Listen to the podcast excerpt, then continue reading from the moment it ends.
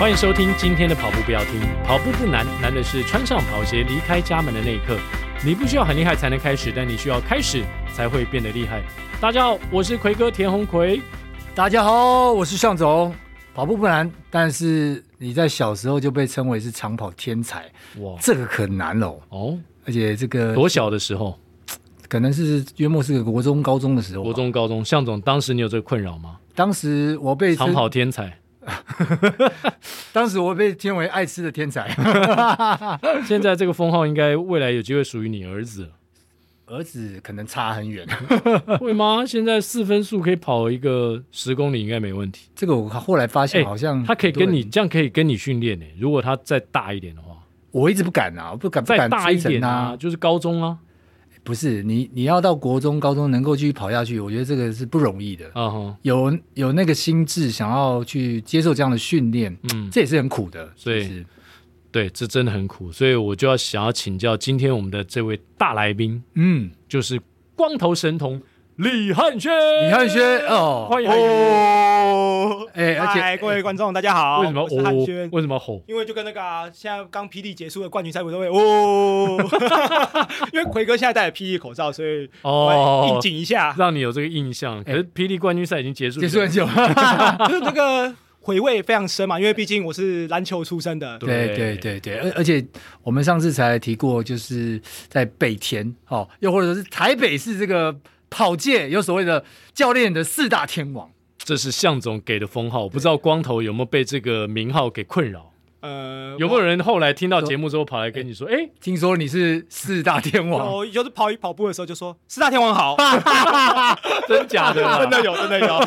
我一开始其实还疑惑，嗯、然后后来是有学生跟我说：“你不知道跑步五条线现在有这件事情吗？”我说：“我不知道。”哎，然后就后来回去听就是玉轩那一集才知道说：“呃、哦，原来有这一档事啊！”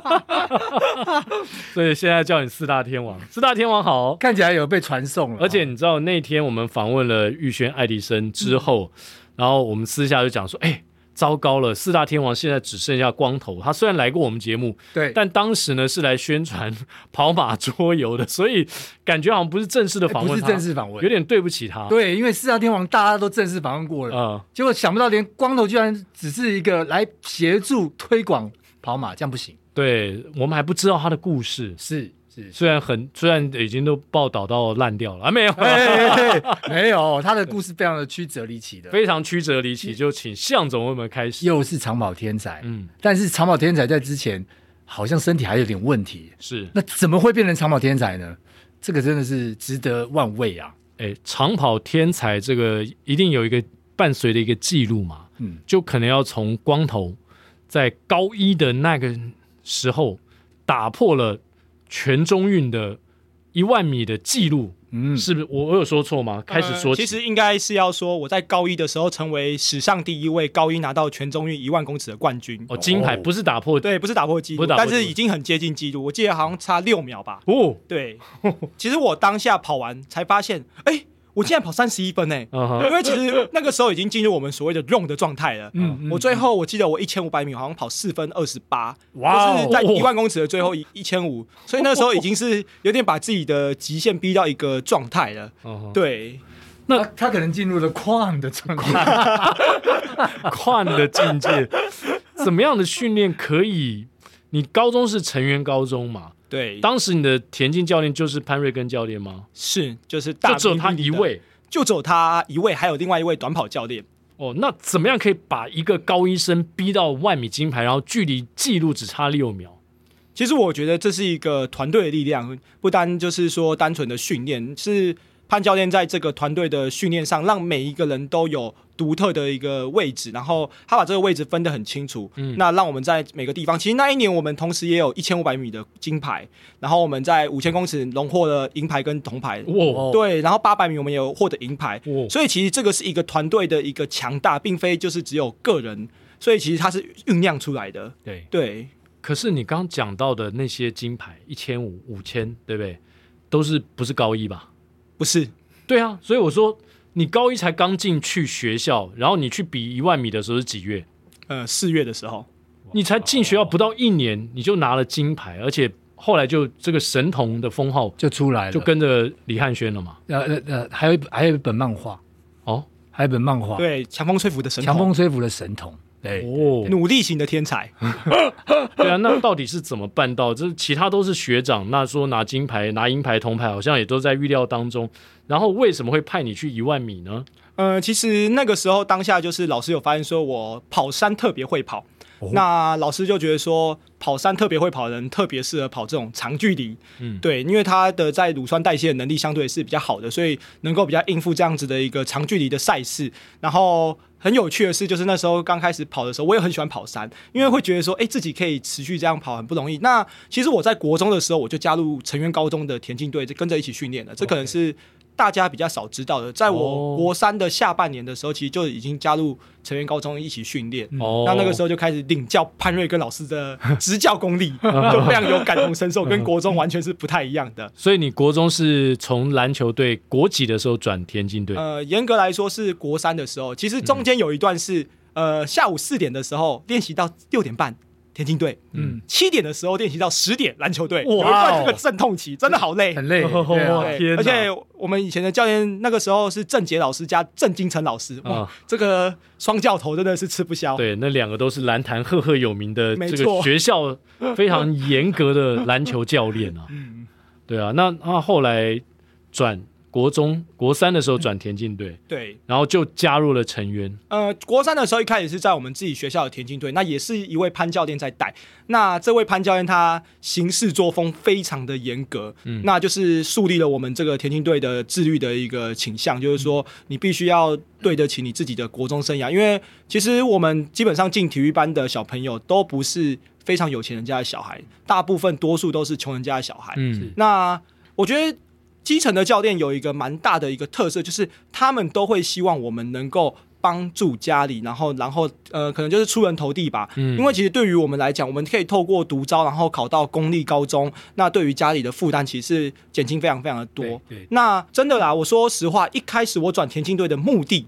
也是为了减轻家里的负担，并不是我真的很爱跑步，嗯、因为那个时候就是呃，我们打篮球，其实我身高一米七四，那体重可能就是五十八，那这样的身材其实对于篮球的碰撞冲击，第一个容易受伤，第二个也没有任何的竞争性。那老师就发现，哎、欸，其实我的那时候三千公尺可以跑到十一分多，然后田径队教练说觉得还不错。因为他有一次就跟他们田径队说：“嗯、啊，你们这些练田径的，跑出一个每天在投篮的。”然后这个这个名声就传到田径队，然后开始就是后来我过去之后，他们就发现哦，我真的还蛮能跑的。嗯，对。然后后来开始就是慢慢的加入田径队训练，也发现哦，原来跑步可以这样跑。因为我们以前篮球队的时候，就是很单纯的跑三千公尺，那就是一直测，你知道，辉哥就是三千，每天在三千，在三千，每天都一样的课表。对，然后后来发现，哦，原来有这种两百间歇，哦，原来还可以三百加两百加一百，原来还可以就是各种变化的金字塔，法特雷克，对对，法特雷克，就是发现哦，原来跑步可以这样跑，然后其实比跑三千还累。哎，你这么年轻的时候就跑这么快，有没有被霸凌过啊？你是你刚刚到成渊，你看。高一就已经万米金牌，而且创下史上第一。那高合群，那为什么进来就抢我们的饭碗的那种感觉？高二、高三学长位置都被你抢走了，对，就曾经被学长定过？其实霸凌倒还有，当然一定会被定啊。被定是这个是我觉得是各个学校应该都会发生的事情，但是就是。呃，那个时候就是还是要圆滑一点。有什么例子吗？其实也没什么例子啊，就是 可能就是被被撑一下嘛，就就 稍微撑一下，肌肉上半身上背锻炼一下，然后就过去了。就就像我们以前如果去当兵的时候，然后或者是电影上在演的，那个学长拿给你这个五十块去买个一百块的东西，然后记得要找钱回来。哦、对，对，对对对，要多做一点，要提操练的那时候要多操一点。对，真的是高一的时候，然后扫除都可以扫到十点，因为我们非常，大家可能比较不知道，我们成员是非常讲究，就是环境整洁，嗯、然后我们就是课后都要去做清洁的动作，把队室拖地、扫地用到就是那种一尘不染，可是学长会拿那个什么湿的卫生纸稍微抹一下，哎，还有灰尘哦，哇，哎，这个时候就是怎么样，我们照样的时候了。所以即使你拿了外米金牌。这个待遇还是要，还是要，因为就这就是我们成员的一些 制度跟规范。学长说，就是小的一定要做这些事情。学长说，你跑得很快嘛？你看你扫除快不快？但我觉得这一部分也是学会我们就是比较谦虚啊，因为我们老师其实就是用这样的方式告诉我们说，不管你成绩多高、嗯、多厉害，但是这些都是做人的基本。嗯、我觉得这个是对于我们做人处事啊，以及未来的发展是诶、欸、影响的蛮大的。对，包括我自己现在在工作，我觉得跟我老师所教的都有息息相关。所以你从来没有让人家觉得你很骄傲过？我觉得有啊，一定有，因为呃，我觉得我二十五岁以前 其实是一个非非常固执，然后执着，然后比较以自己想法为主。你现在不是也才过二十五没多久吗？对，刚过没多久。对啊，但是但是已已经过一段时间，就是我自己把它二十五定位了一个分水岭啊。嗯，对。然后呢？然后就是那个时候二十五岁前比较自自我为中心，比较骄傲一点点，因为毕竟那个时候可能有了一些成绩嘛，对，就会相对，但是不至于瞧不起人，嗯、但是就是自己的会觉得自己比较厉害这样子，对。那为什么过了二十五岁突然间就觉醒了，或是受到什么样的挫折吗？幡然醒悟。呃，我觉得也不是什么挫折，我觉得更多的是比较会有那种饮水思源的责任心，我觉得这个有点不太一样。嗯，对，就是当然自己的。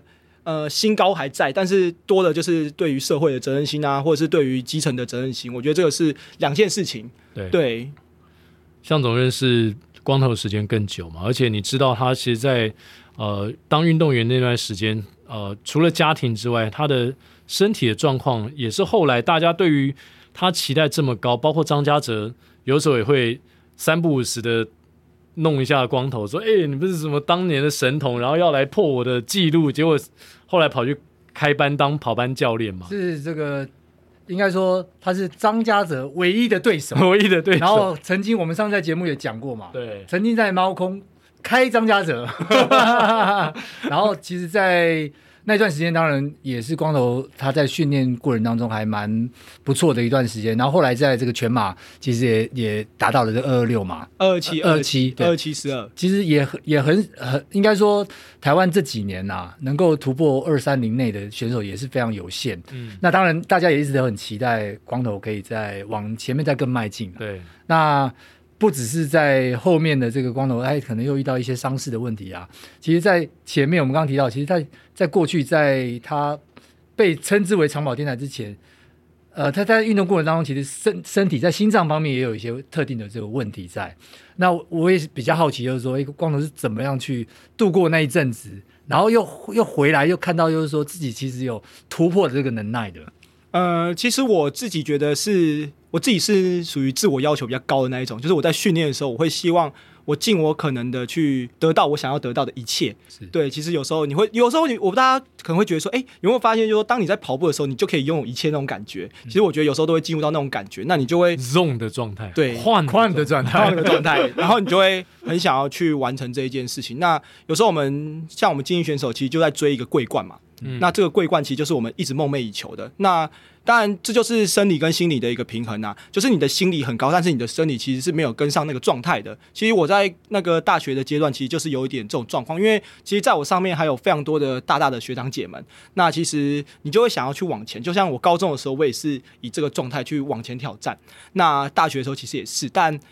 可能每个时间的背景不同，你的身体状况也会给予你不同的反应。那我觉得那个时候是我身体状况没有达办法达到我心里所想要的，所以就变成是说身体负荷不了，所以那个时候心脏就开始有一些症状。我那时候记得，我每天早上起床，我的胸口好像就被别人掐住一样，就是你会觉得说好像随时都会心脏会停止那种感觉。对，因为其实我那时候有有跑到，就是说去急诊挂有一有一心肌梗塞的现象，但是就是很短暂的那一种，哇就是就是因为心电图可以看得出来你的心脏的律动跟状况嘛。对，那其实那时候也是有点害怕，然后所以当下就毅然决然就决定休学休息，因为真的害怕。那也因为这样子，然后就免疫了，所以就没有当兵。那后来就觉得说，哎、欸，休学就开始想要做一点就是我可以做的事情，或者是可以减轻家里负担的事情，因为我本来就是。没有再跟家里拿钱，然后就希望就是说不要因为没有跑步了，然后就失去了就是一些动力这样子。然后也运气很好，我觉得就是那个阶段跑步的风气渐渐的开始，然后我就是有去担任运动家教，也有开始在跑步教学担任助教，那也开始慢慢的建立起自己的教学系统，然后开始觉得说，哎，好像这件事情我还蛮喜欢的。我觉得重点是先喜欢，嗯，那喜欢之后就开始更愿意去做，然后也会做的不厌其烦，然后就慢慢做，就做到现在了这样子。四大天王。对，那这个过程啊有点轻描淡写，但是我想要追问是，嗯，光头是在大几的时候发现这个状况？因为我一直以为他心脏问题是先天的，所以你是是先天的，没错，是先天。呃，我的那个状况叫做冠状动脉开口异常哦，先天性冠状动脉开口异常，哦、是对，就是心脏有动，是不是？呃，就是它的开口可能位置不太对，嗯，那可能会影响到就是你血管就是呃引流的问题啦。对，所以其实我在运动心电图上我是有心肌缺氧的症状，嗯，那后来我就是复学了嘛，那一开始就是说，哎，好像。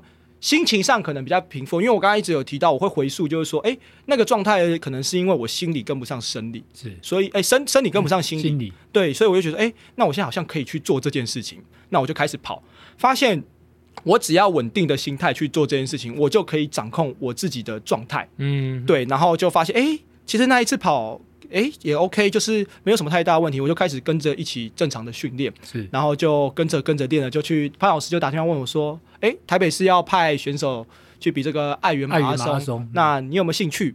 那我觉得冥冥之中自有一些答案或者注定，就是说老师总是会在一些时刻，然后就会冒出来，是，或是给你一些提醒，是。那我就没有犹豫，我就说老师我要去，是因为我当时就是第一场马拉松就在那边，那这对于我来讲就是全新的马拉松，然后我就踏上了这个旅程，就开始扎实的训练这样子。不过那个时候训练量没有办法太大，因为我才。九月复学嘛，那其实十一月开始接到这个电话，所以实际上我从十一、十二、一二就比赛了，所以我大概每周的，哎、欸，每个月的训练量大概两百五到两百八之间。哇，好少哦。对，没有办法像就是可能跑到五六百这样子的一个距离，但其实真的如果要练马拉松，你需要练到一个比较顶尖的状况，其实你基本的有氧体能的量其实要有啦。对，但其实那个时候就是以质量为主，但是其实跑到后段的时候，其实身体还是有点没办法负荷。对。所以你的二二七是在爱媛跑出来的，所以是在爱媛跑出来的。哇，就是月跑量才两百多的情况下就跑二二七了，这有点出乎意料之外。对，大家应该会对于呃完全健康的光头很期待啊。对，他在马拉松的成绩还是很有期待吧？那现在呢？现在马拉松对你来说是什么？就是我说比赛。呃，现在马拉松嘛，其实呃，我觉得现在我不会这么急的想要回到马拉松，我更想要去。准备一些我可能没有达到的一些目标，因为其实我们来讲台湾的田径好了，有些目标是所谓的我们叫做明星级或是天王级好了。那最简单的就是五千你要跑到十五分内，一万你要跑到三十分，然后半马你要跑到七十分，那全马可能就是二二零内。对，所以对于我而言，如果全马没有跑到二二零，好像就有点对不起这个。神童的封号，所以跟回归旧底，你要有把握，你才去做。所以我觉得我要把握能够跑二零，我再去做这件事。所以我回归旧底，就是我会比较想要先跑五千一万，把这些事情做好。而且现在其实也正值就是五千一万的年纪了。嗯哼，对。那所以正常来讲，应该不会短期不会看到我回到马拉松的赛道。对对。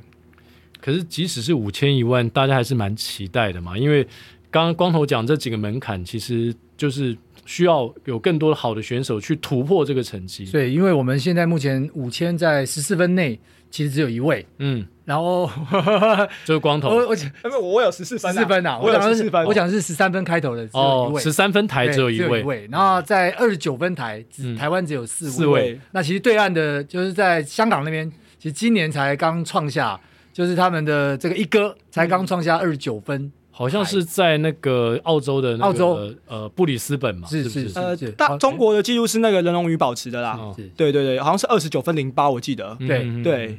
那所以我们其实台湾已经很多年没有出现二十九分台跟十三分台的，嗯，所以当然希望说，如果光头在这上面想要继续努力的话，我们很期待，因为其实。我我那个时候五千跑十四分五十八是高二的时候跑出来的，所以其实已经过了十年了。嗯、应该说很有趣，因为现在二零二二嘛，嗯、我的五千一万半马都是在二零一二创出来的。哇，对，十年前，对，十年前，其实这样回想起来，真的是十年过得很快。但也会看到说，哎对，原来这十年间都没有人去做到这些事情。嗯，那对于我而言，我这样回头看，其实是一件很可怕的事情，并不会觉得光荣。嗯哼，对我反而是觉得，哎，会有点。台湾的田径还是有点，还真的是有点断层感。但是近期的一些新星啊，像是简子杰啊。就是蒋建文的外甥田瑞祥也是非常值得期待的新星啊，对，所以其实这两位是我目前看，我觉得很有机会可以打破，就是其实当年是我打破蒋建文的记录，所以我觉得他的 外甥应该有机会再把我的记录打破。嗯对，但是你也有可能再跟他同场较劲，再破回来啊。嗯，不会了，因为那个是全国中等学校田径锦标赛，我已经没办法返老还童了。是，对，我以为是再返老还童就是老顽童了。呃，如果你对于呃自己的比赛还有期待的话，他如何跟你的跑班的事业来做一个区隔？因为其实我们知道你经营跑班也非常的忙碌嘛。是，其实我现在大部分的训练都是在早上的时候，不过今年度到明年，基本上我会先以田三项为主的原因，是因为。呃，其实过去的一些经验，就是发现自己的一些肌肉群啊，其实并没有发展的很完全，就回到跑步训练。所以其实对我而言，我现在在做的事情，其实都是为了将来要跑步做准备。嗯、其实也是包含的，包含经营自己的事业啊。如果没有一定的经费，我要怎么去面对就是跑步的所需要的花费？是。那大家可能比较不太知道，就是说，呃，其实可以细算一下，就是给大家一些概念，就是说，其实我们。一位跑者啦，如果你真的要全心投入训练的话，第一个就是你的饮食一定要有。那我光我们以前在光食物的费用，一个礼拜可能就大概要四千块，对，三千到四千不等，甚至更高。都，都吃些什么呢？呃，其实都吃些什么？其实光自助餐就是都可以加到两百多块，因为你蛋白质要够啊，你一天蛋白质将近要一百克，那你吃基本上你没办法舍去那么多，然后。吃的部分还有像保健食品啊，比如说 B 群啊，然后鱼油，好的油帮助我们的一些抗发炎恢复啊，或者像大家常听到的樱桃汁啊，嗯、那其实这些都是我们的开销。所以其实大家会想说，哦，运动员就是呃吃苦当吃补，其实吃苦当吃补真的会受伤啊，因为你 基本的营养都不够了，够啊，怎么跟别人谈竞争？嗯，那我们也可以看到对岸的那些健将级的运动员，人家都是吃好的牛排，吃好的肉，好的营养品。那回归到台湾，目前虽然我们是没有这样的资源，但是我觉得我们可以靠自己的双手去营造出这个资源，这个是我对于我自己的一个期许。这样子，对，我觉得在刚刚提到这个饮食上面啊，这的确真的是非常重要，因为我我也在我也看过，就是他们比如说在呃猫空训练完，其实选手们都是很会吃，你知道吗？哎，吃的好快，很大，食量很大，而且吃的很很多很快。那如果要要补充到足够的营养，其实真的那那个一这个一个月的花费的确是不少，然后再加上其他的训练，包含恢复的这个重要性，还有一些医疗上面的 support，我觉得这真的是还蛮大的耗费。我们的其实可以算一下，假设一个一天我们吃四百块好了，然后我们三十天其实就一万二嘛，就一万多，这是最基本的吃哦。嗯、那营养品我们假设算六千，其实这样就一万八。对，好。一次运动按摩一千五，一个礼拜不过分一次，嗯，六千，一万八再加六千，两万四，刚好基本人民薪资，嗯，所以如果我不工作的情况下，我要当一位跑者，我最基本的开销一个月要两万四，还不要说什么异地训练，什么都没有。对，我们不谈论这些东西的情况下，两万四是基本门槛，但两万四我们基本上如果以正常去工作的话，你一天八小时在那边工作，你基本上也不再恢复了，你就一直在疲惫的状况下做训练。是啊，而且万一又住在外面，嗯，哪来的房租啊？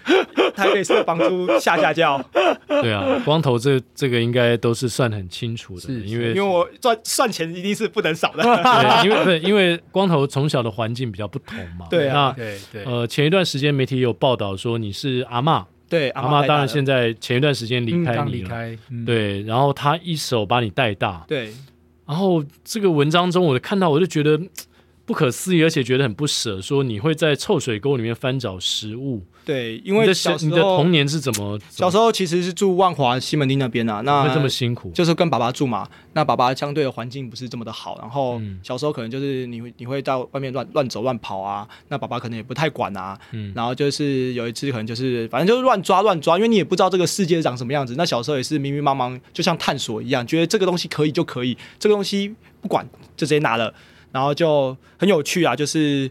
后来阿妈发生知道这件事情，阿妈就很不忍嘛，因为打给他孙，然后就把我接回去，然后。他说接回去我好像是饿死鬼投胎，一直吃一直吃，然后 几岁的时候？呃，好像是三四岁的时候吧。哦，这么小啊？对，他就说一直吃，他说没看过小朋友这么会吃的，然后他就以为我饿死鬼投胎。你知道他后来用什么方法让我休息吗？他拿那个高粱，然后滴在那个筷子上面，然后铁筷子之后放到我的舌下，哦，我就睡着了，然后就再吃，睡了，对，对，我就睡了，对，就是后来就是。呃，长大后跟家人聊天嘛，然后他们就跟我讲有这一段趣事，对，然后我就觉得哦，原来还有这种这么就是意想不到的童年呐、啊。对，所以你阿妈是从你三四岁的时候开始照顾你，就她一个人照顾你，你跟你哥哥吗？呃，呃，对，就是我跟我哥哥是我阿妈照顾大的。嗯，对，那其实我阿妈自己本身家境也没有很好，嗯、但是我很佩服我阿妈，就是说，呃，他这个人就是重情重义，就是把最好的留给自己的孙子，嗯、把好的留给朋友，嗯、然后自己永远都说没关系。嗯，对，就是我阿妈真的是我的骄傲。嗯，对，因为我觉得他能够，他也没有什么学历啊，所以其实我们那时候小时候的时候，他也是当清洁工。哎、欸，五十多岁的阿妈在外面当清洁工，嗯，其实现在回想起来，真的是有点于心不忍啊。嗯，对，那，哎、就是，所以所以你从小学费都是他他在付的？呃，对，都是他在处理的。当然后来我觉得我一生就是有遇到一些贵人，那我觉得我的第二个贵人就是我阿姨。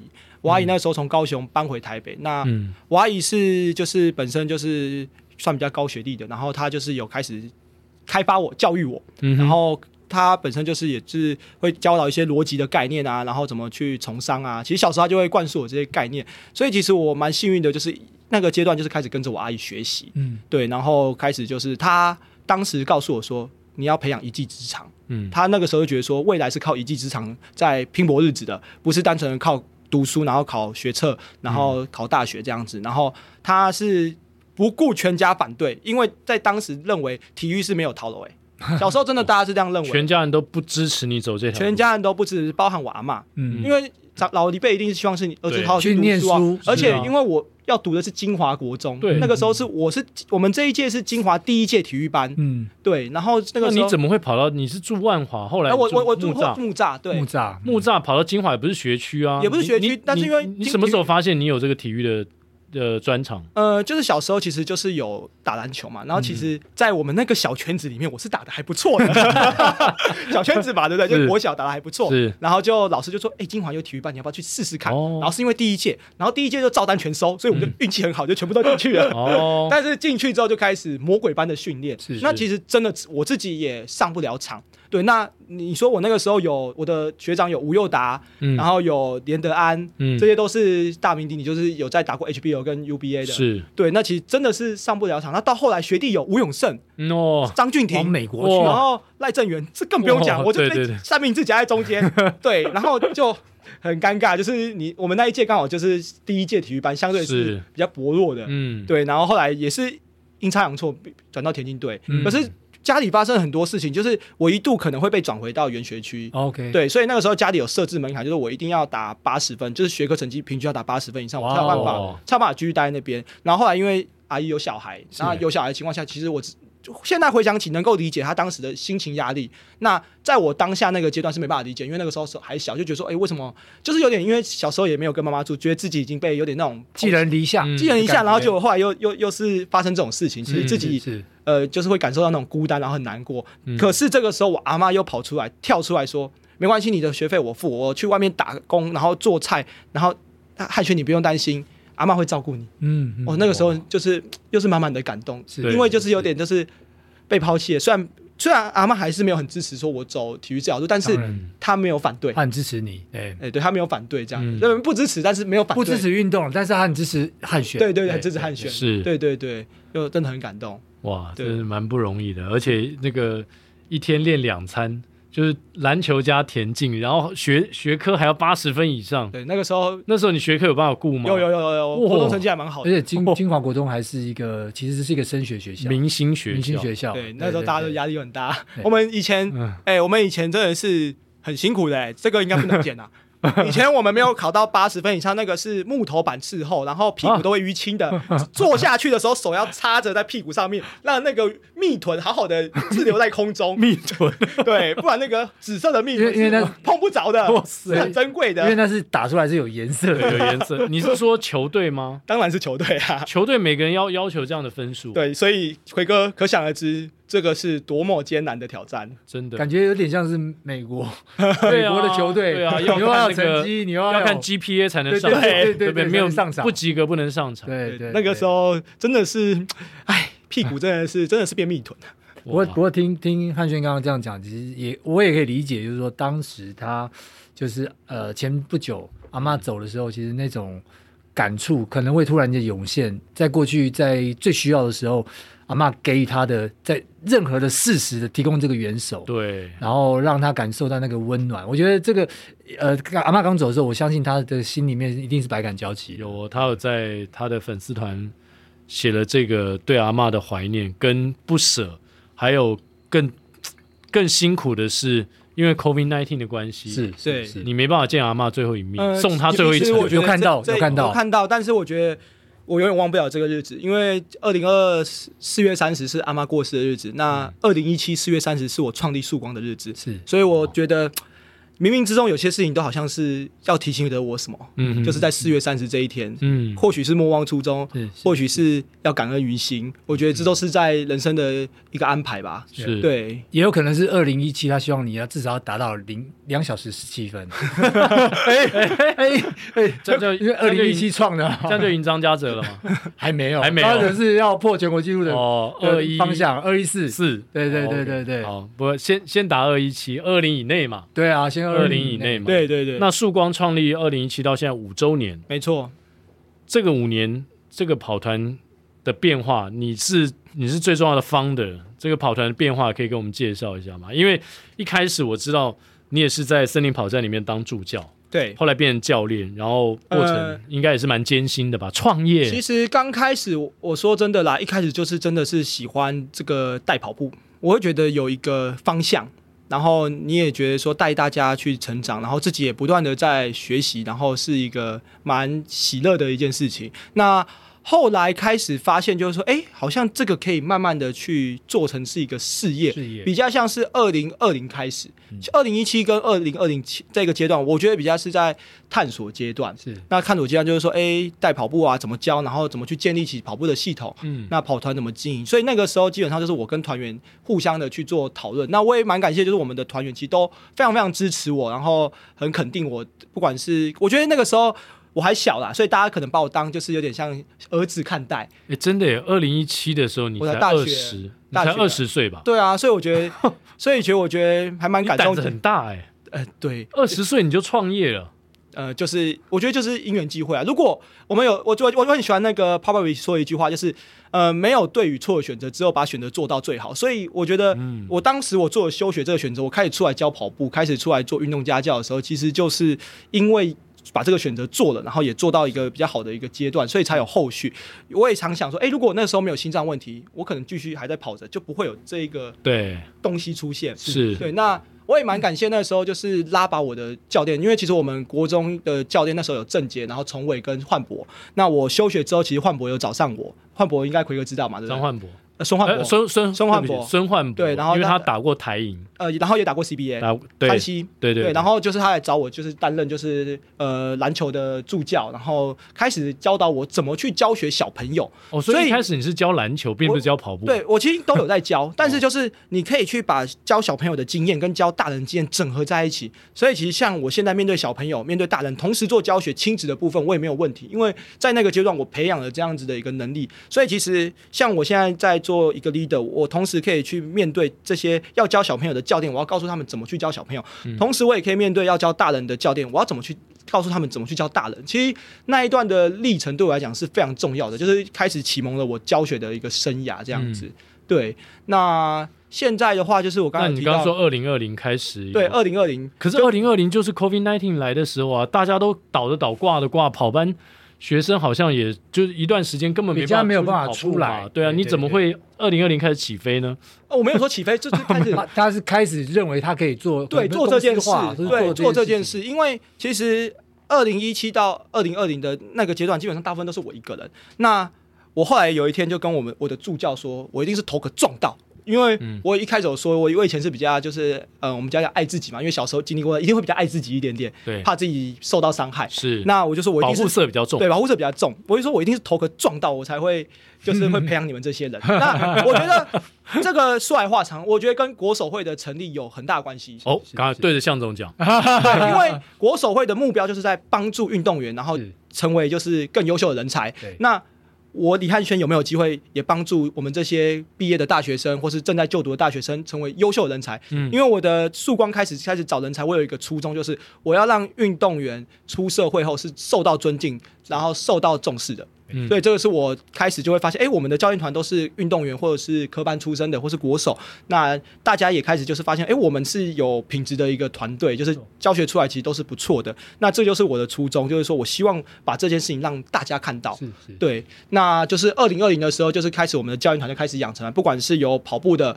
然后有健身的，有山铁的，对，甚至有瑜伽的老师和游泳老师，对不对？哎，游泳就是山铁的一个部分，哦、一部分，对对。那就是其实那个时候，我在二零二零的时候就看到一个 business model，就是说，其实大部分台湾跑步的人口还是比较多。那我的 business model 其实是倒三角形的，就是跑步占据我最多的人口。那其实这个是我们的专长，对，这个是我们的优势。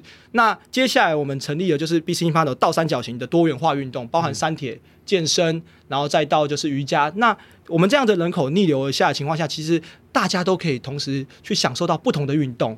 对，那对于教练们也有更多的发展空间。是，所以其实我在挑教练的时候，我不会只挑他只会教跑步，嗯，我会挑他除了跑步，他可能对健身也有兴趣，他可能本身是铁人三项的选手，他可能诶对于可能运动方疗有兴趣的这一类型的教练，是我想要找的人才。我不会只想要找跑步人才这样子，因为跑步是我的共通语言，但不是只有这个语言。对。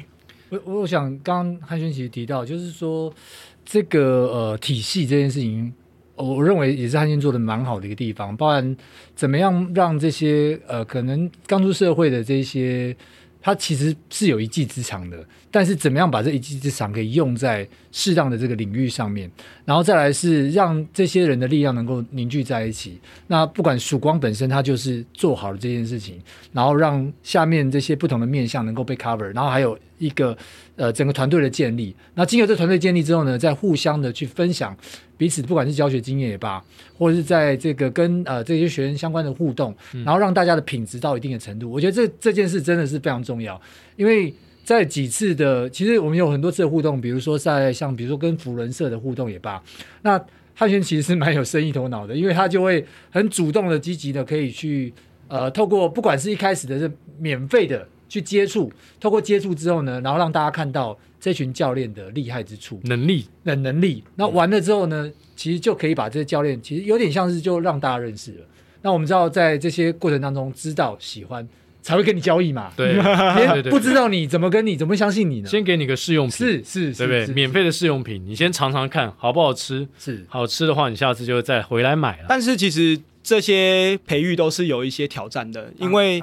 一开始，其实运动员最让人诟病的就是不太会做言语表达，不会说话。那言语表达是人与人之间最重要的沟通的桥梁，没错。那所以我最注重的就是说话艺术跟言语表达这一个部分。所以我们的教育训练一定会有这一块，包含其实我们在上课的时候，你怎么去做团体经营，你要怎么让你的课程是有流畅度的，其实这些都是需要透过培育他们才知道，因为学校不会教这些东西，没错。学校可能会教你一些生理学、解剖学、生物力学。但是这些都是专业的内容，它跟人是没有关系的。嗯，那我们这边是教的是教你怎么去面对人，面对一个团体的课程，怎么去做课程上的规划。那你的客户需求是什么？这个是我们这边在培育的事情，比较跟学校不太一样，因为学校不会教这些。那我出社会发现这些东西其实才是我们面对客户所需要的元素。那专业部分是你教练要自己去花时间来学习的。那我负责培育这一块，你把你专业的东西做好，我把我培育的这个东西做好，那我们一起去加油，这样子。没错，对。那他们说话。的语速要跟你一样快才 才合格吗？呃，不用啦，就是每个人都有每个人的人格特质。哎、欸，我今天讲话应该有放慢一点吗？没有，没有吗？完全没有，还没有啊？对，不会不会不会，还 OK 啊。可见的光头有很多东西想要讲。对对对对，那现在我请教一下，因为曙光已经不止不止在台北了，对。已经跑到很多地方去了。曙光现在在全台湾到底有几个分社或是什么分团？然后整个曙光到底现在有多少学员呢、啊？整个曙光嘛，应该大概近四百位学员吧。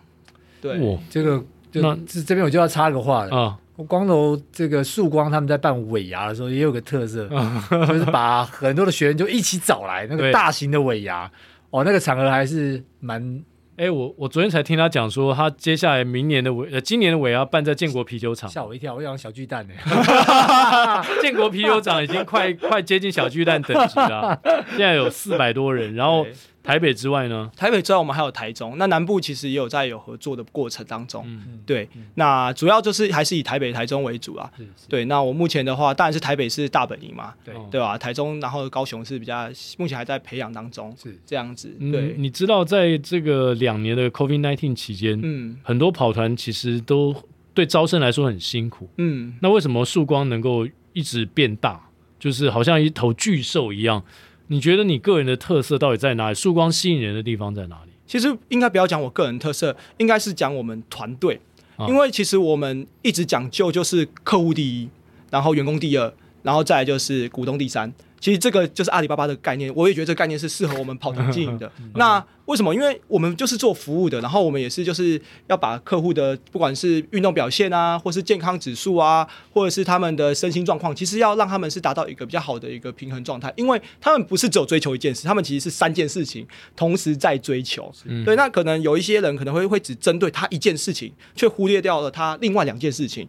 那这也是我跟我们教练时常说的，你不要永远只记得客户只需要一件事情，他可能还有其他事情是你要去照顾到的。嗯、那这也是我觉得可能是我们有去想到这件事情，然后对于客户员，他们当然会可能就是哎，发现就是说我们一直有着重在它不同层面上，然后不是只有跑步竞技这一块，因为大多数的跑团可能经营到最后都会往跑步竞技这一块。但我很常跟我的学生说，运动有分休闲跟竞技，是那你是市民跑者，你不是竞技跑者，哎，你不是职业跑者，那你必须要在一年三百六十五天当中去做一个身份的切换。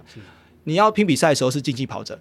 你要休息的时候，哦，没有赛季的时候，你当个休闲跑者，好好去享受一下你的生活，因为你的人生不是只有跑步。是对，所以我的学生在这一块，我觉得可能我们有先教育他们，给他们这样子的一个观念跟定位，所以他们就可以很清楚知道说我要的是什么，所以就不会有那种迷失的状态。对，呃，刚刚那句话就是我们这个一般的这个业余的跑者有一句话讲得很好，就是说人生。不能没有马拉松，嗯哼，但是人生不是只有马拉松，对哦。如果你这样子的话，全部一直为了竞技，然后就把生活弄得也不平衡，这样也不行。对啊，我觉得这个是还蛮重要的一个环节，因为真的有很多的跑者，我们不说是谁，就是为了跑步抛家弃子，哦，为了，然后就是为了什么？就是为了创业，也以前有很多嘛，创业家为了创业那众叛亲离，嗯，那其实我觉得真的没有必要到这样子。对，我觉得这个是太多。对，我们今天还是让生活是达到一个平衡。平衡对对，可是你通常你对马拉松或者是对跑步已经热情到一个地步的时候，呃，人生也很难完全处在一个平衡的状态嘛。哎，对，就像你现在，你刚刚讲说你未来还有这个五千啊，还有一万要去追寻，你觉得你光你个人你可以达到一个平衡的状态吗？然后你还有事业要经营。呃，我觉得，然后你的婚姻，呃，你的你的交友，对不对？我很关心嘛，对不对？对，很关心，很关心。我觉得众里寻他千百度啊，蓦然回首，那人正在灯火阑珊处，就是尽力就好啦。就是我们有很多事情要做，那我们我也是属于那种，就是每天就是尽力做好每件事情。嗯，这样子吓我一跳，我想说尽力就好了，我要赚就是要赚尽力，不要毛利。对啊，给我尽力，其余免谈。奎哥刚刚也提到了很多啊，那我觉得。呃，我认真训练的时候，我就把训练的时间做好。对，我工作的时候，我就把工作的时候做好。就是我每一件事都有在尽力。那最后的成果，我觉得就是会因为你的时间累积，它会可能慢慢的浮现出来。是是是，那你硬是要去强迫自己得到那个桂冠，那可能就会这个桂冠可能就会坏掉。就像我那个时候心脏出了这个问题，嗯、因为桂冠坏了，就会发现这样的状况。嗯、对。不过我也是很鼓励，就是说，呃，包含光头在这个过程当中，他还是。其实现在还是当打之年，正值最好的时光，才刚过二十五岁，对，而且甚至二十六、二十六、二十六，今年二七，对，升到二六还是二七啊？嗯，二七，今年二七。哦，你看，其实其实不管我们以全马的加值来看的话，其实还有很大段的时间。对，然后再来是以当年的光头神童，哦，这个长跑天才，其实他应该可以再去挑战看看。那这个对不管是自己，对这整个产业。对于现在他的事业来讲，我认为都会有一个很重要的一个影响力在，至少让大家看到他愿意努力去尝试、去挑战，这个也会带起一些我觉得那种那种鼓舞的气息。向向总的意思是说，如果光头五千跑十三分台的话，会激励他的学生，或是说吸引到更多人来加入曙光。哦，那个事业可能很不得了。哇靠，有有这样的可能性，可能会发展到国外去。我告诉你，哎，有现在很多线上教学，搞不好呃邻近的亚洲国家，你知道曙光会在哪出现吗？啊，全世界都会都会出现。先从雪梨出来嘛，第一道曙光，第一道曙光，是吗？其实目前的话，就我一开始有说嘛，我今年会以铁人三项为主，跟一些重量训练。那当然，我今年已经就是基本上会确定会参加台北半马了。对，因为我今年就是希望说先跑一个半马来去检视一下自己现在的体能状况。对，那明年就开始就是希望可以跑一些场内赛。对，这个是我近两年应该会是以场内赛为主这样子。对，因为铁人的赛事会一定会告一个段落啊，因为我没有忘记我是一个跑者的身份。对，那我现在要做的事情其实都是为了未来在做准备。对。我觉得这这个当体系建构了，那在这个商业上也罢，体系完整、团队完整了，其实可能更有余裕，然后有一些有有自己的资源可以提供给自己去挑战更多的可能性。嗯、那这个可能也是光头在计划的这个一部分呢、啊。你觉得四大天王他们如果同场竞技，参加一场比如说五千的比赛，会有看头吗？向总？呃，是比赚钱的吗？还是 那应该很有看头。你赚钱应该也是蛮有看头，但是他们没有公布他们的那个财报，我们没办法知道到底谁赚的比较多啊。对啊，他现在因为是属于这个还没有公司化的过程当中，哦，所以这个现在目前都还不太清楚哦。是，但是如果真的要比他们在这个场上的话，哇，那以目前来看的话，可能。呃，丙峰的状况看算是比较比较不错的，因为他已经开始，他正在回来，对对，对，光头还等于还没开始嘛，他是走三铁，我现在可能是三铁会，对，应该是会罚的，三铁应该会罚的，对，可能呃上次上次 Jerry 泽瑞啊，泽瑞泽瑞他也想在三铁，不过他三铁想要。想要赢汉轩的话，哎，游泳要先过我这，对，要先对游泳应该就过不太过。泽瑞看起来会比较吃亏一点，对，比较吃亏一点，因为他毕竟在大学的时候是竞走，他是走竞走，对，走竞走，对啊。我游泳也是运气好，那个高中的时候刚好我的学长是团团张团俊，哦，对，稍微 蒙受于他一些指教，所以就运气好，有稍微练过一下。对，那爱迪生现在比较没有在。在竞技了，比较少了。哎，他也常在北田在做什么两百间歇训练，对，因为他会带这个南港高中的学长、学弟妹嘛。他现在是主要身份是教练，对，主要身份就是教练这样子。所以看起来四大天王里面就是汉轩跟炳峰嘛，比较有在自己的这个挑战，对，还钟情于就是过去比赛的一些自我挑战，对。炳峰也是非常热爱跑步，其实我们私底下都会聊啦。我们也有说，就是找一个时间，我们也想要再一起去日本比赛。因为其实那一年在二零一八年的时候，我们有一起去到中国的贵州去参加这个中国越野亚洲锦标赛。是，然后就是参加完那场之后，我们两个都受伤了。自 从那个时候，我们就耿耿于怀。直到今日，我们对我们，我们今日终于可以好好的跑步了。哎，我一直很好奇啊。为什么你把头发一直？嗯，为什么你要留这个做这个造型呢？是是你高中的时候就是这样子，然后国中的时候就国中国中就这样，然后一直下来，你都不想留留头发吗？嗯，其实目前是还好啦，因为我自己觉得这样也蛮舒服的，都没有留。而且后来我发现这是一种仪式感，嗯、就是我们一个包含出席今日的这个活动，我也是会把它剃光头嘛，因为我尊重这个活动，所以我把这个仪式做出来。嗯、对，所以就是由此可见我多重视这个活动。而且这个品牌也是这个识别也非常的清楚啦。对，所以、欸、以前我一开始上课的时候会戴帽子，后来有一次学员说、哦、你戴帽子别人就不认识你了。最后那一次我基本上都不戴帽子。哦、所以你永远不会想把头发留回来。呃，目前是不会啦。哦、对，曾经留过吗？呃，有留过啊，但是都是很短暂，可能就是一个月两个月，然后就会剃光了。哦，有照片吗？可以让我们分享在粉丝团。目前是没有啦。对，那个都已经被销毁了，都被光头自己销毁，自己销毁了。所以你你也喜欢光头神童这样的绰号吗？呃，我觉得没有喜欢，我们常帮篮球员讨厌啊，帮篮球员取绰号嘛。有些绰号就响当当。但是我觉我觉得他是一个就是呃肯定，我觉得是一个肯定，或者是。可能我会成为可能未来的基层训练的选手的一个标杆，是我觉得这个是一个，也许是一个不错的称号。对于基层的努力的对象，我觉得是不错的。嗯、对，因为大家有时候，哎、欸，我也想要跑得跟李汉轩一样快啊，高中就可能就跑四十分台或三十一分台。那我觉得这个是，如果是这样的状态下，我会蛮愿意承担这个封号。对。那刚刚我们提到二零一二。对不对？你拿下了高中万米金牌，在高一，二零二二此时此刻，你的曙光已经五周年了。对，请问十年后你的目标是什么？二零三二的李汉轩，二零三二的会会是一个什么样的李汉轩？你你这样想过吗？我连明天在哪里都不知道。一个怎么会？怎么会不知道？这个就像那个问选举一样，就是问那个柯文哲二零二零二四的那个总统啊。我我连到时候会发生什么事都不知道，对。不会，你 picture 一下十年后的你，对啊，十年后怎么你怎么会知明天在哪都不知道？你现在已经曙光，我我问一下，曙光现在有获利了吧？哎，有有有有获利，那就对啦。那你怎么会知道 明天在哪？不能讲太多啊，以免国税局过来。哦，有有，至少也可以养活你了嘛。对啊，对啊，对。其实更重要就是还有那么多的这个团队成员们。对对，应该是讲说。这接下来这一段时间还有会有什么样的抱负了？就是除了刚才谈到个人的训练，呃、然后。其实以个人的训练来讲的话，就是我提到的，可能这两三年间是以场内赛为主。对，那当然可能偶尔也会参加一些半马赛事，但全马如果我觉得五千一万没有办法跑到三十分，那你全马要跑二二零的机会基本上是不太可能。没错，那就没有必要去直接去直上，因为。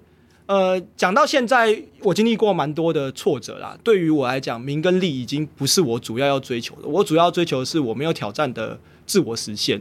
对那些名利，我目前其实已经就没有看太重了。对，因为追求过吗？有啊有啊，就是在大学的时候，哦、对，所以那个时候才会发生那样子的一个状态。嗯，那到后来，我觉得我更纯粹去享受跑步这件事情。所以，即便我今天没有获得金牌，即便我可能没有跑到二二零，假设未来我也没跑到二零，但是我也不会因为这样子会觉得很惋惜。对，因为我觉得这对我来讲，跑步现在已经是一个很纯粹的自我实现。嗯，那我就是透过时间的累积，然后慢慢去努力做到这件事情。但这过程当中，我觉得我必须要小心翼翼，因为我。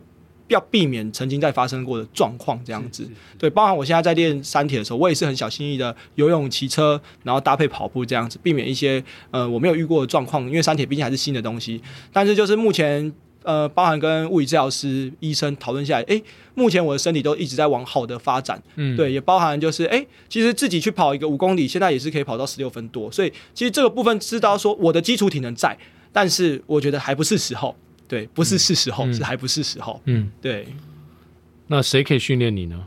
我目前的话都是自己训练自己，因为没有找教练的原因，是因为毕竟我现在还有工作在身，所以我没有办法，呃，可能一定保持在固定的时间，但是我可以固定就是早上做训练，因为早上基本上大家还没起床，不会有人 call in 我，那我可能就会把中午的时间拿来到下午的三四点拿来工作，然后再来就是四点后可能再去做一点重量训练这样子。对，那因为现在有三体的训练，所以偶尔会加上一些游泳，像今天下午就有去游泳这样子。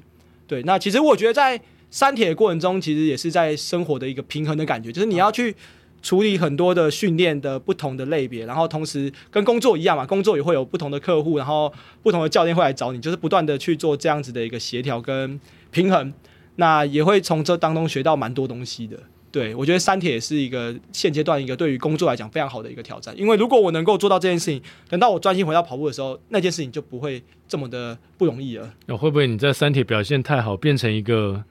呃，精英等级的三铁选手，然后干脆你就上次就是表现的还蛮不错的。对啊，上次有跟这个还差远难。我觉得游泳真的是有点难度，因为游泳游泳真的是你要进步没有那么容易。他在跑步后面的拉回来蛮多的，在游泳的部分的话，其实跟真的一线还是有差距。对，所以我们还是要面对现实。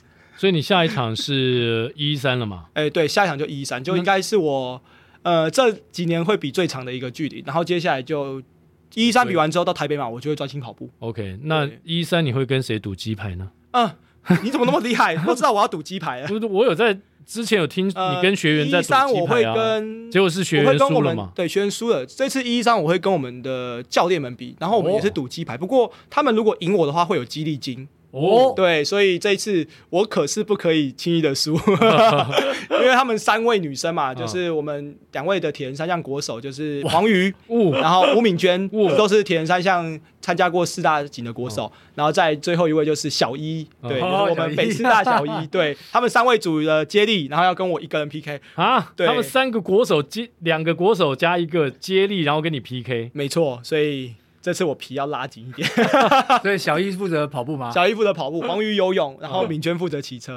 然后上一次上一次五一五嘛，五一五的时候我骑车好像就是敏娟是接力啊，上一次敏娟也接力，她骑车快我一分钟，嗯哼，所以这次变成一三是九十公里，不知道会怎么样。当然最近有比较练积极练习骑单骑单车啊。那黄鱼要努力先把你多击败一点，对，帮争取更多的时间，赢多一点。对对对对对，千万不能成为篮球场上的黄鱼，因为篮球场上我们所有的黄鱼就是就是混进来，混进来，混进球队里面的黄鱼，就 always 坐在板凳最深处。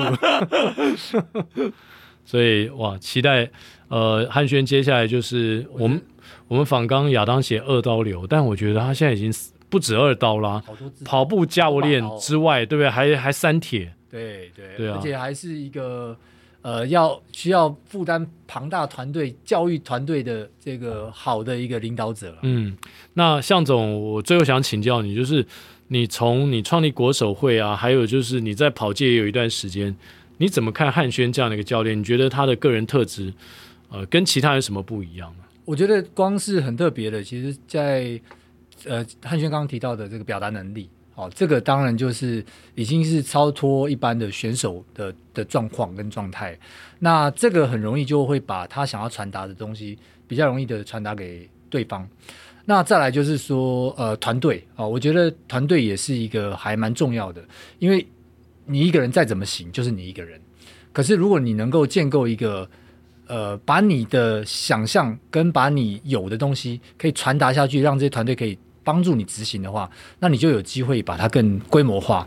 那这个当然也是汉轩的一个非常独特之处。嗯，那再来第三个，我觉得汉轩在这个企业经营上面也罢，或是在思考他的这个商业上面，我觉得他都有自己的一些想法，有独到之处。那我相信他也非常的很深的在涉略很多的相关的内容。嗯，哦，那我觉得这个都是呃。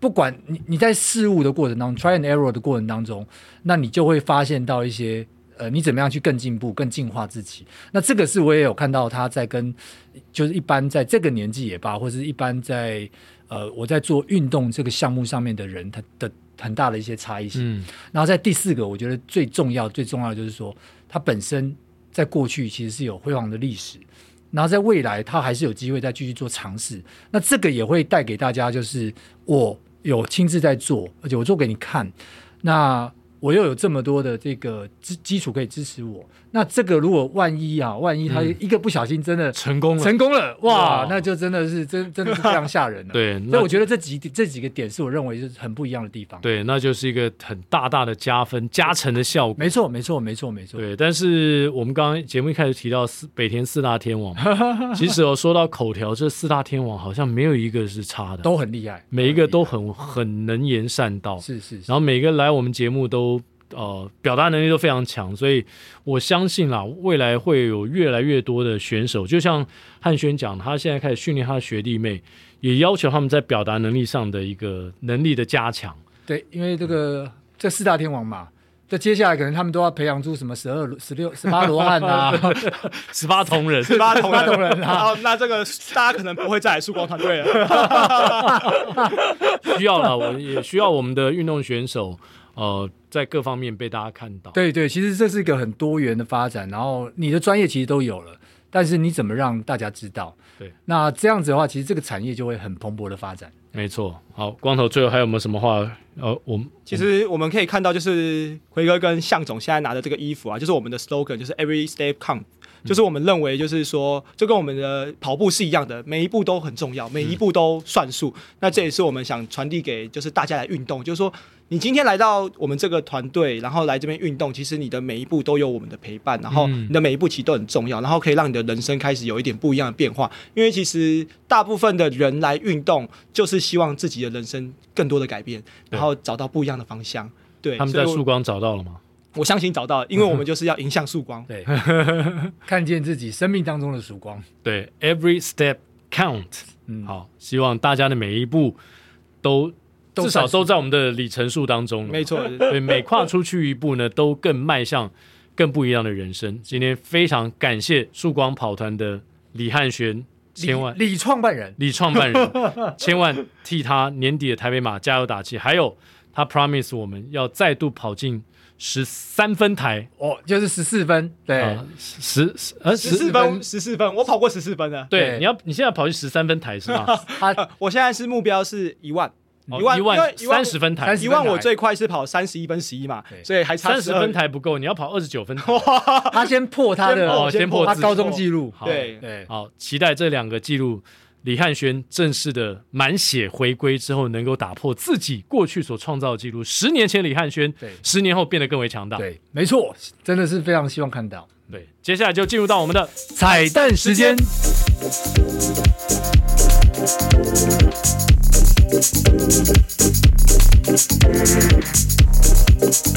今天我们的彩蛋时间要唱这首歌，就是哎呀，从二零一二到二零二二到二零三二，我们跳过了好几个十年啊！哎呀，啊，呼之欲出啊，呼之欲出。陈奕迅的歌曲，就让我们祝福十年后的光头可以站在国内马拉松界的最高峰。他压力应该不不一定是个人记录，嗯，有可能是他事业的发展。他现在只是在追求自我实现嘛，对对对，至少是自我实现的最高峰。嗯哼，十年后我们就不知道了。对，光头可以走多远，跳多高，游多快？嗯，就带来这首《十年》（Ten Years）。A decade，神经病，我们两个。如果那两个字没有颤抖，我不会发现我难受。怎么说出口，也不过是分手。如果对于明天没有要求，牵牵手就像旅游，成千上万个门口，总有一个人要先走。怀抱既然不能逗留。何不在离开的时候，一边享受，一边泪流？十年之前，我不认识你，你不属于我，我们还是一样，陪在一个陌生人左右。走过渐渐熟悉的街头，十年之后，我们是朋友，还可以问候，只是那种温柔，再也找不到拥抱的理由。情人最后难免沦为光头。哎哎哎，我我唱光头啊！啊对哦，哎呀，真是最后一句来啊！情人最后难免沦为光头。来宾请掌声鼓励。这蛮惨的，情人变光头，对，这蛮好，把情人剃光头。好了，以上就是我们今天的跑步不要停，希望你会喜欢。哎，我们下周三早上八点同一时间空中相会，拜拜。